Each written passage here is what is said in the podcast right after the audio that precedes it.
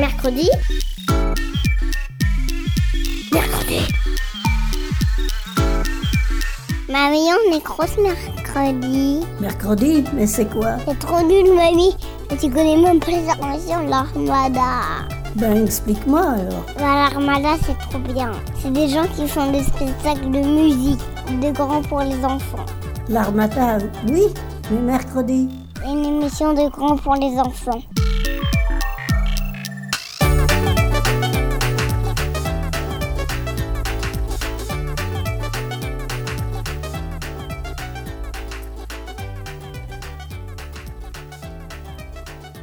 Aujourd'hui, dans Mercredi, les femmes et la mer.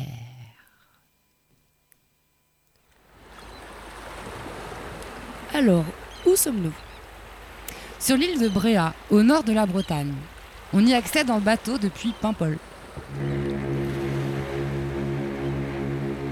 Oui, mais où plus précisément?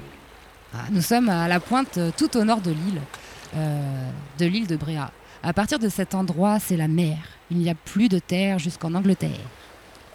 Elle se passe quand ton histoire? Alors, mon histoire débute en 1855, passe par la Seconde Guerre mondiale en 1944 et se termine euh, euh, bah, aujourd'hui. Et ça raconte quoi?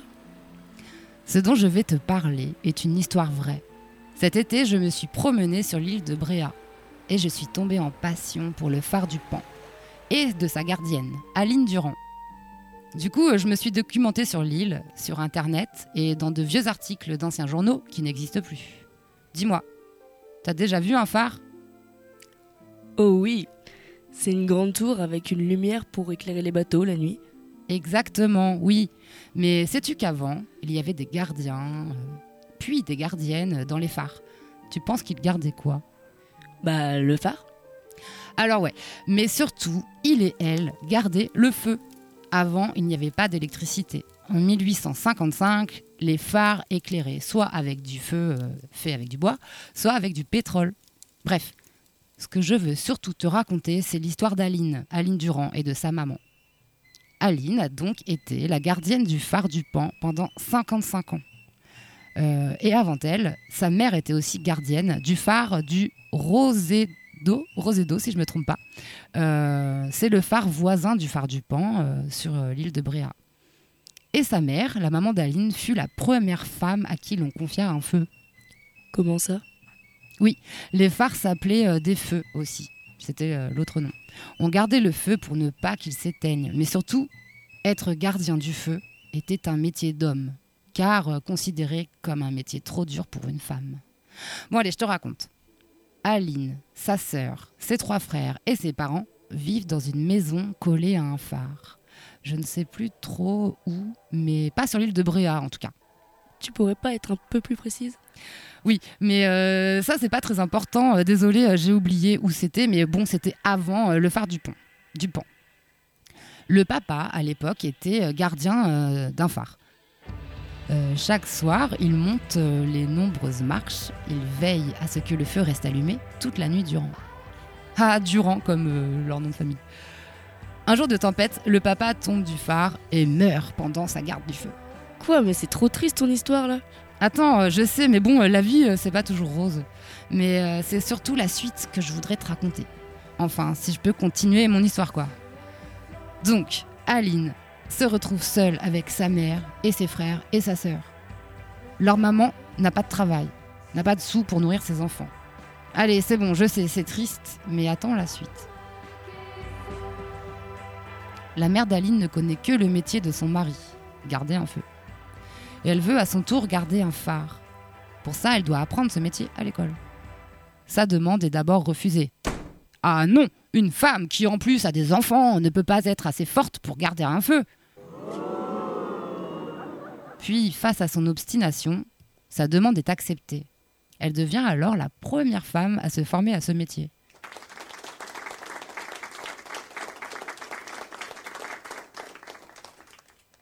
Elle put alors garder le phare du Rosedo.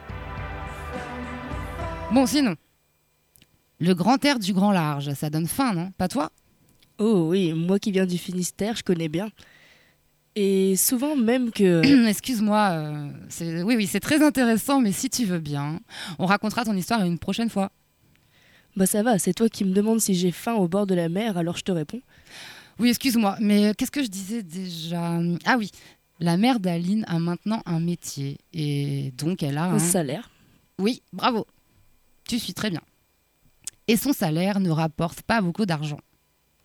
Sans trop de sous, elle se prive souvent malgré la faim pour nourrir ses enfants et se contente d'une tasse de café comme dîner. En plus, la maison est prêtée en échange de ses services de gardienne. Mais il faut la tenir impeccable. Souvent, des inspecteurs passent voir si la maison est bien propre, à toute heure du jour et de la nuit. Ces inspecteurs viennent frapper à la porte pour contrôler si le sol est bien ciré. Souvent, la mère d'Aline étendait des draps sur le sol pour que les enfants jouent dessus et n'abîment pas trop le parquet. Excuse-moi, mais euh, tu pourrais arrêter de dire la mère d'Aline? Comment elle s'appelait? T'as raison, elle s'appelait Marie Perrine Durand. Les enfants grandissent et Marie Perrine est toujours fidèle à son poste de gardienne du feu. Les deux filles, donc Aline et sa sœur, se forment à leur tour pour faire le même métier que leur mère.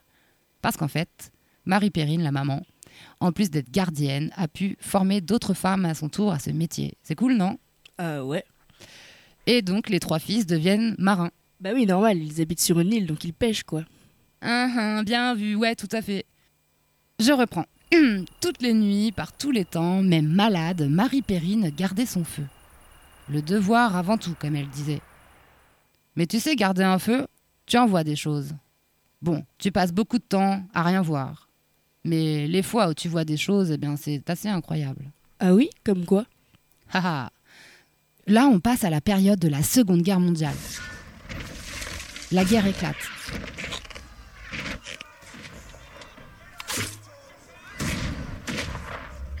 Les Allemands donnent l'ordre d'éteindre tous les feux, donc tous les phares de la côte bretonne. Un accord était toutefois passé. Les gardiens et les gardiennes resteraient tranquilles à leur poste et aucune dégradation des phares n'aura lieu.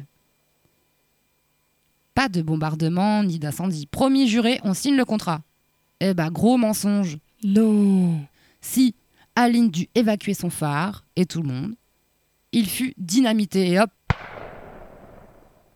Plus rien. Elle put aller dans un autre phare avec d'autres gardiens pour se loger. Plus tard, après la guerre, en 1948, on reconstruit le phare du Pan, mais il devient un phare électrique, donc plus besoin de gardienne. Et c'est tout? Ton histoire est terminée? Hum, non. Une nuit, se souvient Aline, pendant la guerre, un chalutier venait d'être torpillé par un sous-marin allemand. Ce bateau désespéré faisait retentir sa sirène. Du haut du phare, Aline put assister à un sauvetage des marins par un autre chalutier. Sinon, d'autres fois, on voyait des cadavres venir s'échouer au pied des falaises près du phare que la mer ramenait. Mais enfin, euh, arrête avec tes histoires de gens qui meurent. Mais oui, mais c'est normal. euh, C'est dangereux la mer et puis euh, ça, c'est dangereux la guerre. Enfin, je sais pas trop, mais euh, enfin si.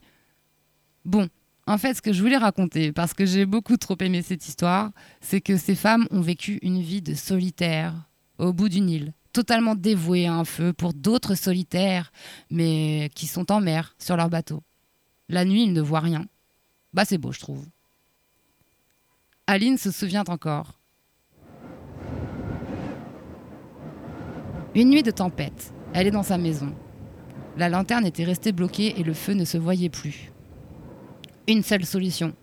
Escalader dans le vent et dans le noir le toit de sa maison situé au pied du phare. Aline a très très peur, mais elle n'a pas d'autre choix. Imagine que le feu s'éteigne. Il le faut. Elle prend son courage à deux mains, grimpe sur le toit et réussit sa mission. Périlleux quand même, non? Ah oui. Mais je me demande qu'est-ce qu'elle faisait la journée? Bah, elle nettoyait son phare, euh, sa maison, elle faisait du potager et cultivait des huîtres, enfin je pense. Ah tiens, j'adore ça, les huîtres, moi. Même que cet été, quand je me suis promenée à Tréverdun, euh, encore en Bretagne, bah, il paraît qu'ils ont découvert une huître géante de plus d'un kilo. Ils l'ont appelée Georgette. Mais c'est qui on? Oh bah, je sais plus, euh, des pêcheurs d'huîtres, hein, en Vendée, je crois. Tu connais des pêcheurs d'huîtres, toi? Pff, Non. mais par contre, je connais des femmes de pêcheurs de sardines.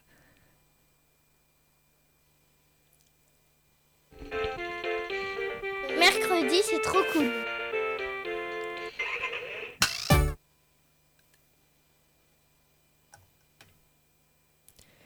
Tu veux que je te raconte leur histoire? Oh oui. Alors voilà. L'histoire que je vais te raconter se passe à peu près dans les mêmes temps que celle que tu m'as racontée juste avant, c'est-à-dire au XIXe siècle. On reste en Bretagne, cap à Douarnenez, dans le Finistère. Sais-tu ce que veut dire le Finistère? Non. Eh bien, tout simplement, la fin de la Terre. En d'autres mots, euh, le bout du monde. À cette époque, le port de Douarnenez est le principal centre sardinier de la côte bretonne, mais également la capitale de l'industrie et de la conserverie. Toute la ville vit de la pêche à la sardine. Les hommes partent à la pêche pendant que les femmes, que ce soit les mères, les femmes ou les enfants, travaillent à l'usine. Et oui, parce qu'une fois pêchées, il faut bien les mettre en boîte, ces sardines, afin qu'elles soient vendues, donc commercialisées. Ces femmes ouvrières étaient appelées les pennes sardines, ce qui veut dire en breton les têtes de sardines. Elles étaient surnommées ainsi à cause des coiffes qu'elles portaient sur la tête pendant qu'elles travaillaient, tout comme les sabots à leurs pieds, pour l'hygiène. En 1920, on compte plus de 2000 femmes travaillant dans les conserveries. Leurs conditions de travail étaient loin d'être idéales. Tout d'abord, elles travaillaient à tout âge, de jour comme de nuit, tout en étant très mal payées. Le poisson devant être rapidement mis en boîte pour assurer sa bonne conservation, si la pêche fut bonne, ces femmes pouvaient travailler jusqu'à 72 heures d'affilée. Tu te rends compte? Elles étaient obligées de trouver des solutions pour se motiver. Alors, encouragées par la direction, elles chantaient. Au travail, chantaient au travail, pour, éviter de s'endormir. À l'époque, les bistrots ont également une place très importante dans le monde douarneniste, car, après la pêche, les hommes avaient besoin et envie de décompresser. C'était encore une fois les femmes qui tenaient ces établissements. Chaque équipage a son bistrot dont il est l'habitué. Il faut savoir que la ville possédait 500 bars pour 5000 marins, soit un bar pour un équipage de 10 marins. Ces bars sont vus comme des refuges, un peu comme une annexe au bateau, un vrai lieu de sociabilité. C'est là que tout se passait, qu'ils étaient payés et même avant ça recrutés.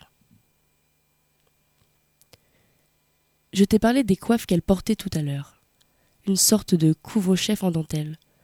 Sais-tu que, comme toute mode, celle des coiffes qu'elle portait n'a pas cessé d'évoluer. Au départ, elles étaient hautes comme des tours. Puis, petit à petit, les jeunes filles souhaitant avoir un style différent de celui de leur mère et de leur grand-mère ont commencé à porter la coiffe de plus en plus courte, jusqu'à la faire totalement disparaître. On arrive enfin à ma partie préférée de l'histoire. Jusqu'ici, les pennes sardines étaient payées aux 1000 sardines mises en boîte. Mais cela ne leur ont plus suffi. Elles demandent donc d'être plutôt payées à l'heure. 80 centimes de l'heure plus exactement. Le temps passe et le monde avance, et l'économie avec. Les 80 centimes gagnés par heure ne suffisent plus. Elles demandent donc en 1920 une nouvelle augmentation. Malheureusement, il ne suffit pas de demander pour obtenir ce que l'on souhaite dans ce genre de situation. Les grands patrons refusent. Mais elles ne se laissent pas faire, prennent leur courage à deux mains et se mettent en grève. Se lance donc, en France, la première grève de femmes en 1924. Ce fut spectaculaire, tant que le phénomène est médiatisé dans toute la France, les radios, les journaux. Durant des semaines, aucune des 24 conserveries de la petite ville ne tourne. Les femmes se réunissent dans la rue pour marcher en groupe afin de montrer leur indignation. L'union fait la force, les grands patrons craquent et elles finirent par obtenir gain de cause. Victoire pour les têtes de sardines L'une d'entre elles s'est fait particulièrement remarquer en se présentant aux élections municipales. Joséphine Pencalette devint la première femme élue de France avant invalidation de son élection, puisque, on le rappelle, les femmes vont obtenir le droit de vote qu'en 1944, donc bien plus tard. Et évidemment, si pas de droit de vote, dans la suite logique des choses, pas de possibilité d'être élu. Seulement, lorsque tout paraît être au top dans le meilleur des mondes, que les femmes ont gagné leur combat, toutes les, usines ne réouvrent pas. Et certaines de ces femmes qui se sont battues qui se sont battues se voient contraintes de quitter la ville pour trouver du travail.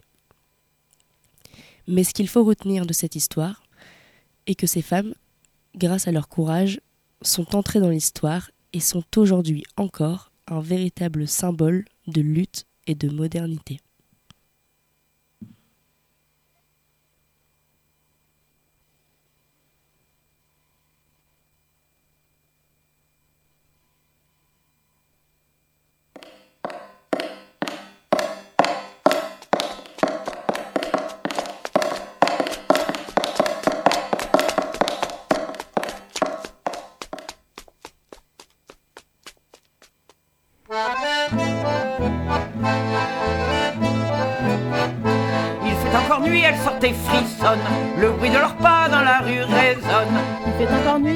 Et le bruit de leurs pas dans la rue résonne. Écoutez le bruit de leurs sabots, voilà les ouvrières d'usine. Écoutez le bruit de leurs sabots, voilà qu'arrivent les peines sardines.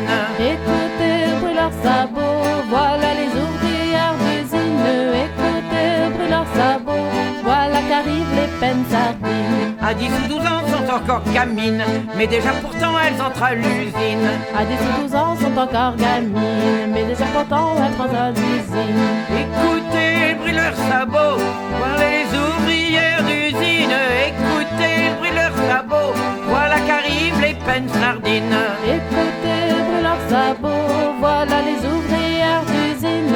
Écoutez de leurs sabots, sardines. Du matin au soir, nettoie les sardines et puis les font frire dans de grandes bassines. Du matin au soir, nettoie les sardines et puis les font frire dans de grandes bassines. Écoutez le bruit leurs sabots, voilà les ouvrières d'usine. Écoutez le bruit leurs sabots, voilà qu'arrivent les peines sardines. Écoutez le bruit de leurs sabots,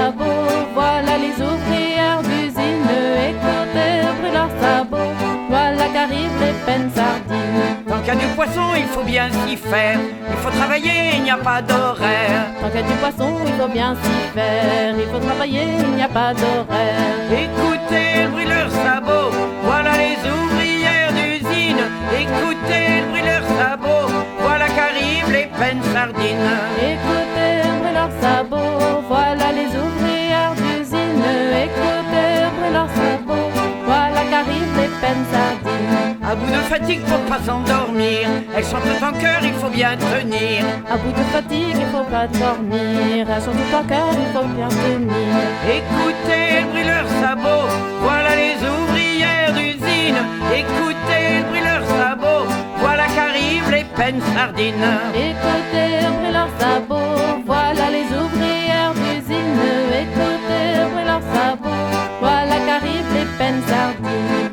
travail, n'ont guère de salaire, et bien trop souvent vivent dans la misère. Malgré leur travail, n'ont guère de salaire, et bien trop souvent vivent dans la misère. Écoutez le bruit leurs sabots, voilà les ouvrières d'usine.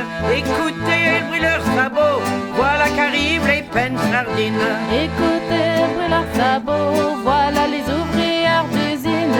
Écoutez le bruit leurs sabots, voilà qu'arrivent les peines sardines. Un jour tout ensemble, ces fameux se lèvent, à plusieurs milliers se mettent en grève. Un jour tout ensemble, ces fameux se lèvent, à plusieurs milliers se mettent en grève. Écoutez le bruit leurs sabots, écoutez gronder leur colère.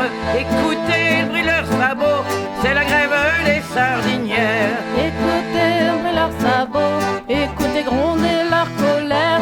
Écoutez le bruit leurs sabots, la grève des sardinières. Dans la ville rouge, on est solidaire, et de leur victoire, les fameux sont fiers. Dans la ville rouge, on est solidaire, et de leur victoire, les fameux sont fiers. Écoutez le bruit de leurs sabots, écoutez gronder leur colère, écoutez le bruit de leurs sabots, c'est la grève des sardinières. Écoutez le bruit de leurs sabots, écoutez gronder leur colère, écoutez de leurs sabots, c'est la grève des sardinières. À Douarnenez, depuis ce temps, rien ne sera plus jamais comme avant. À Douarnenez, depuis ce temps, rien ne sera plus jamais comme avant. Écoutez de leurs sabots, écoutez gronder leur colère, écoutez de leurs sabots, c'est la victoire des sardinières. Écoutez le bruit de leurs sabots, écoutez gronder leur colère, écoutez le bruit de leurs sabots, c'est la victoire des sardinières. Vous venez d'entendre une chanson de Claude Michel. Claude Michel est une chanteuse locale de Douarnenez. C'est une chanson qui rappelle le mouvement de la grève euh, des sardinières, donc. Euh, Attends, je couperai là. On dit des chanteuses euh, de Douarnenez qu'elles ont la voix qui rouille avec l'humidité de la mer, mais qu'elles chantent très bien et qu'elles ont soit la voix aiguë, soit la voix grave.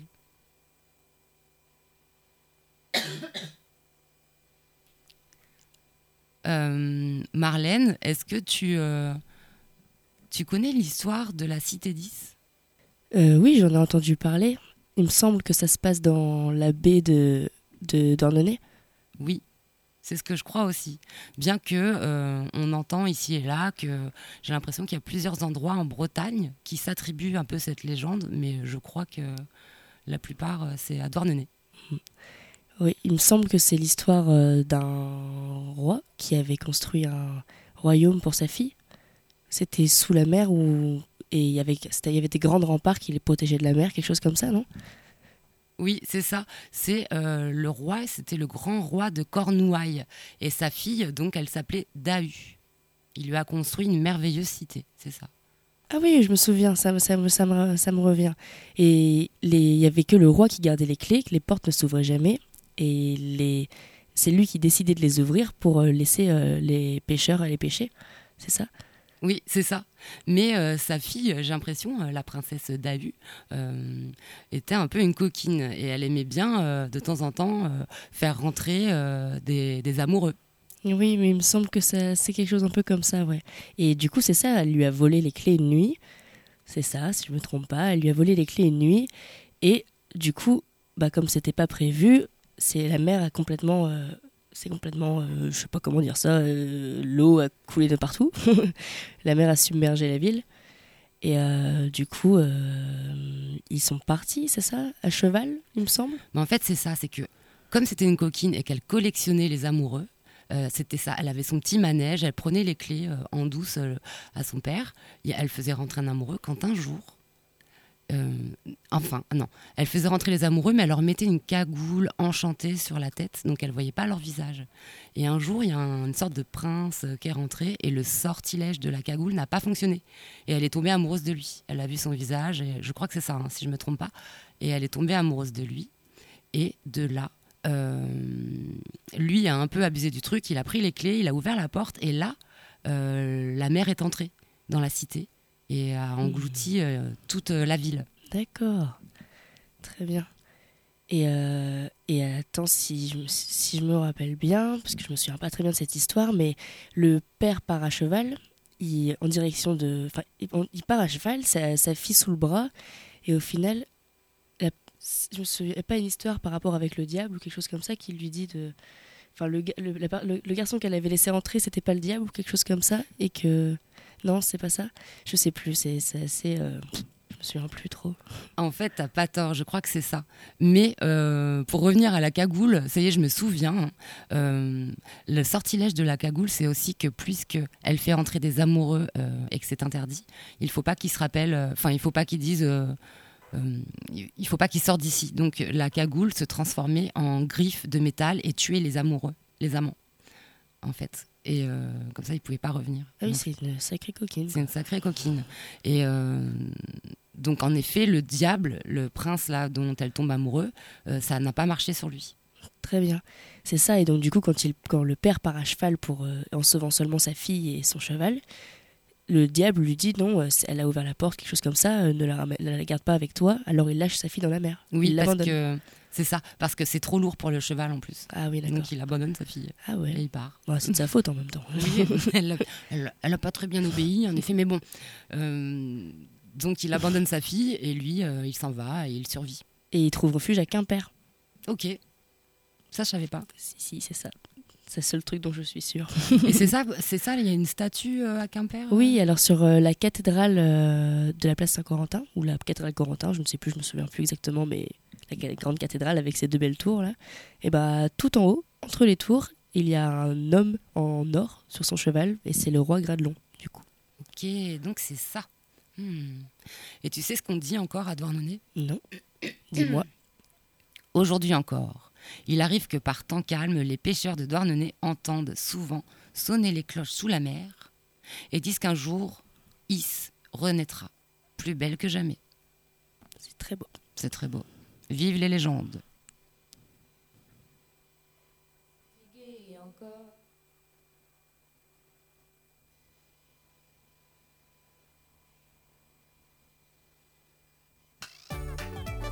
Mercredi. Mercredi. Mercredi. Mercredi. Mercredi. Mercredi.